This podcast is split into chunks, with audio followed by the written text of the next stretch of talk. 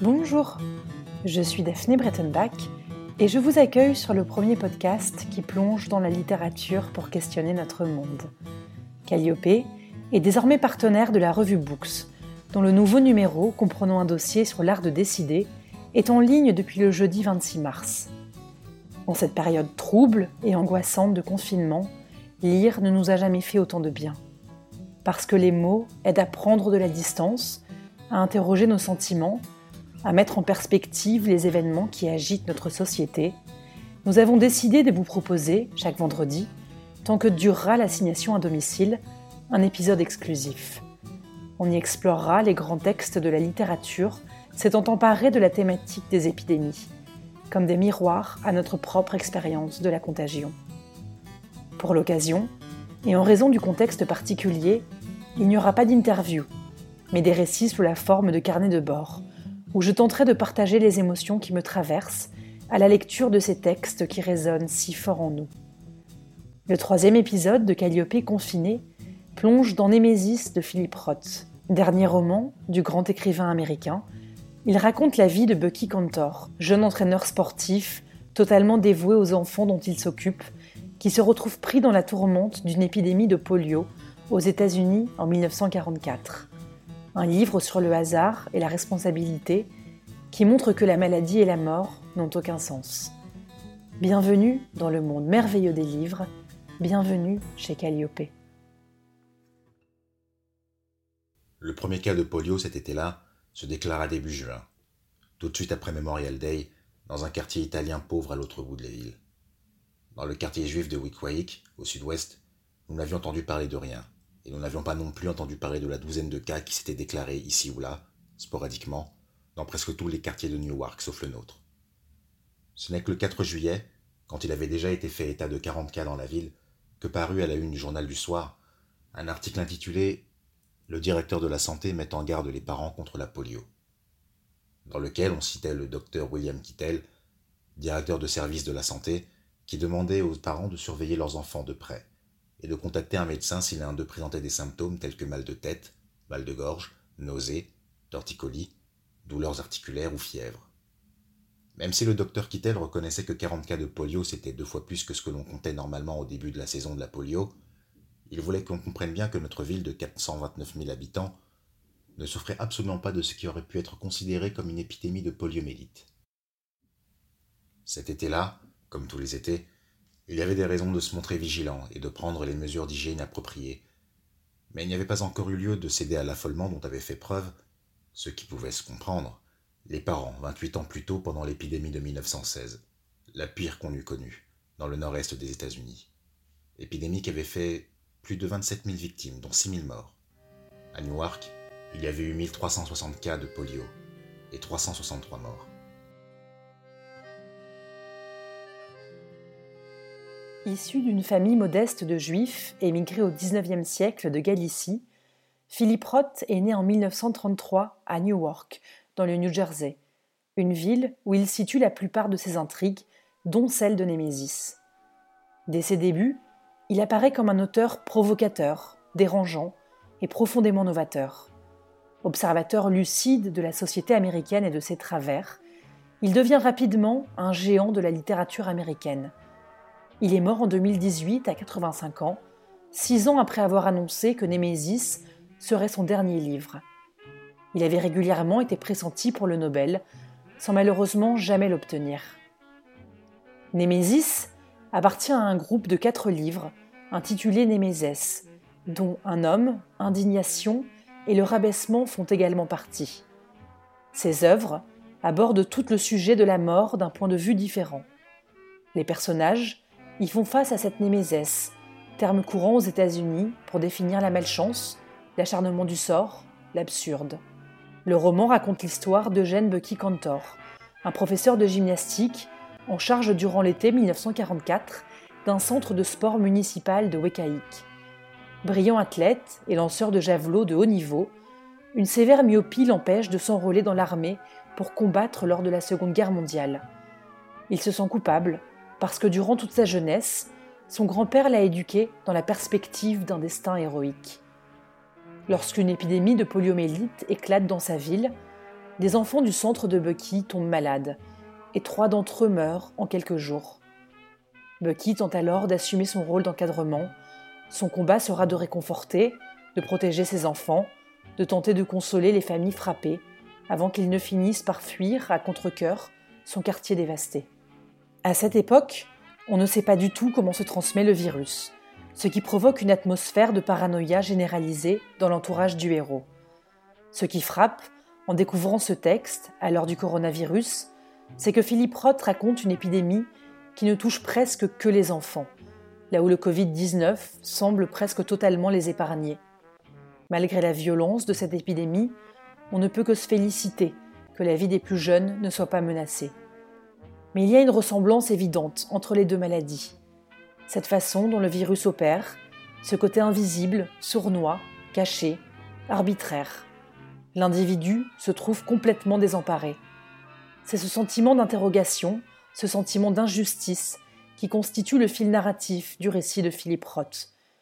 Il est difficile de parler de Némésis sans en dévoiler la fin, mais on peut dire que malgré la volonté de Bucky de faire le bien, il deviendra l'instrument du mal.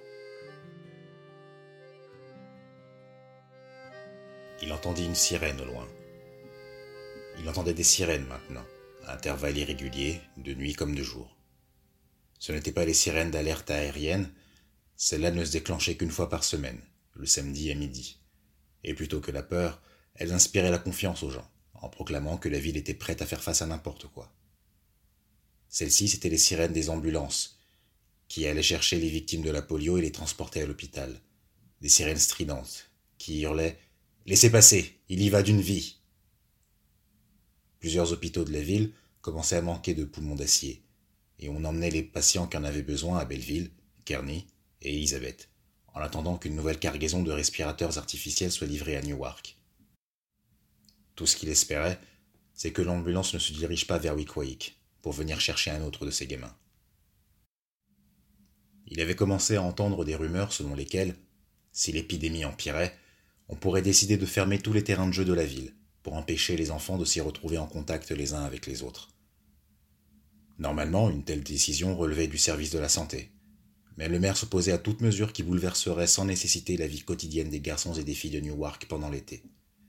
Et c'est lui qui prendrait la décision finale. Il faisait tout ce qui était en son pouvoir pour calmer les parents, et, d'après le journal, il était allé parler en public dans chacun de ses districts, pour informer les citoyens inquiets de tout ce que la ville mettait en œuvre pour que les déchets, les gravats, les ordures soient enlevés régulièrement des lieux aussi bien publics que privés. Il les engageait à bien fermer les couvercles de leurs poubelles et à participer à la campagne Tumouche, en maintenant leurs moustiquaires en bon état et en tuant avec des tapettes les mouches porteuses de la maladie, qui se reproduisaient dans la saleté et se faufilaient à l'intérieur des maisons par les portes ouvertes et les fenêtres dépourvues de moustiquaires. Le ramassage des ordures serait dorénavant fait tous les deux jours. Et pour soutenir la campagne anti-mouche, des tapettes seraient distribuées gratuitement par les inspecteurs de la santé publique qui visiteraient les quartiers résidentiels pour vérifier qu'il ne traînait pas d'ordures dans les rues. Dans son effort pour assurer aux parents que tout était sous contrôle et de manière générale sans danger, le maire tint tout particulièrement à déclarer Les terrains de jeu resteront ouverts. Les enfants de la ville ont besoin de leurs terrains de jeu en été les compagnies d'assurance Prudential Life de Newark et Metropolitan Life de New York affirment toutes les deux que le bon air et le soleil sont les meilleures armes pour éliminer la maladie. Donnez aux enfants plein de soleil et de bon air sur les terrains de jeu, et les microbes ne résisteront pas longtemps à cette double influence. Et puis surtout, dit-il à chacun de ses publics, veillez à la propreté de vos jardins et de vos caves, gardez votre sang-froid, et nous verrons bientôt un déclin dans la propagation de ce fléau et servez-vous sans relâche de vos tapettes pour tuer les mouches. Vous n'imaginez pas les dégâts que les mouches peuvent provoquer.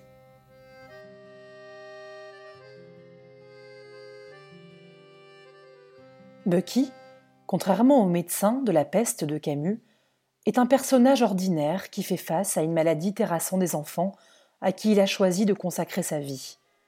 N'étant pas sur le front, il souffre de ne rien endurer jusqu'à ce que la poliomélite ne s'abatte sur sa petite ville.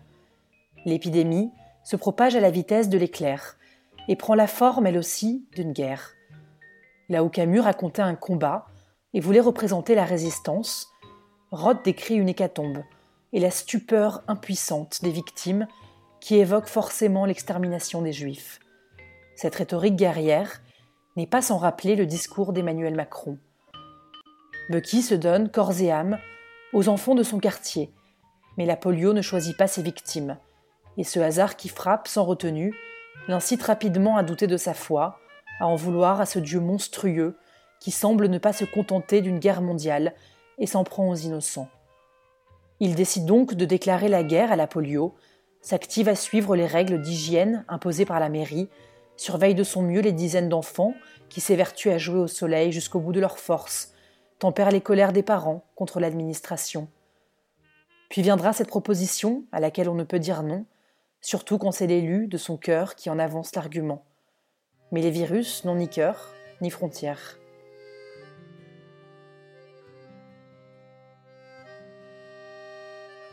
Que feraient les enfants s'ils ne venaient pas sur le terrain de jeu? Ils resteraient chez eux? Non, ils iraient jouer au ballon ailleurs. Dans les rues, dans les terrains vagues, ils iraient jusqu'au parc pour jouer. Vous ne pouvez pas les empêcher de se rassembler rien qu'en leur fermant le terrain de jeu. Ils vont pas rester chez eux. Ils vont traîner autour des petits tabacs de quartier, jouer au billard électrique, chahuter et se bousculer pour se distraire. Vous aurez beau leur dire de ne pas le faire, ils échangeront leurs bouteilles de coca et boiront au goulot. Certains d'entre eux, à force de s'embêter et de s'exciter, dépasseront les bornes et s'attireront des ennuis. Ce ne sont pas des anges, ce sont des gamins. Écoutez-moi, Bucky. Rien de ce que vous ne faites ne rend les choses pires. Au contraire, vous les corrigez en bien. Vous faites quelque chose d'utile. Vous contribuez au bien public. Il est important que la vie du quartier continue comme d'habitude. Autrement, ce ne seraient pas seulement les malades et leurs familles qui seraient des victimes, mais c'est toute la communauté de Wickwake qui pâtirait. Au terrain de jeu, vous tenez la panique à distance en veillant sur ces enfants qui continuent à pratiquer les sports qu'ils adorent. La solution, ce n'est pas de les envoyer quelque part où ils ne seront pas sous votre surveillance. La solution, ce n'est pas de les enfermer chez eux en les nourrissant de crainte. Je m'oppose à ce qu'on fasse peur aux enfants juifs. Je m'oppose à ce qu'on fasse peur aux juifs, point. Ça, c'était l'Europe. C'est pour cela que les juifs ont fui. Nous sommes en Amérique. Moins il y aura de peur, mieux cela vaudra.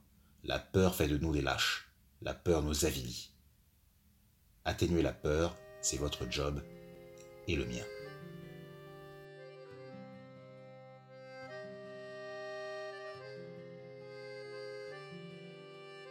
Némésis, c'est la déesse grecque de la justice, de la vengeance, de la colère.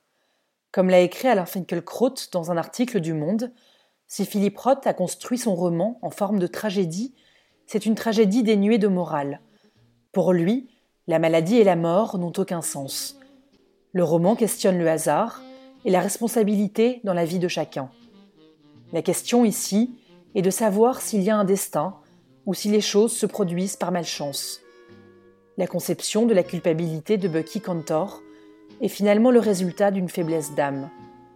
Philippe Roth disait lui-même que ce qui l'avait toujours intéressé en tant qu'écrivain, ce sont ces êtres qui ont un sens extrême, presque déplacé, de leur responsabilité. Bucky est un homme qui se définit seulement par sa vertu, ce qui peut être dangereux. Ce n'est pas seulement la poliomélite qui va ruiner sa vie, mais son aspiration à la responsabilité totale.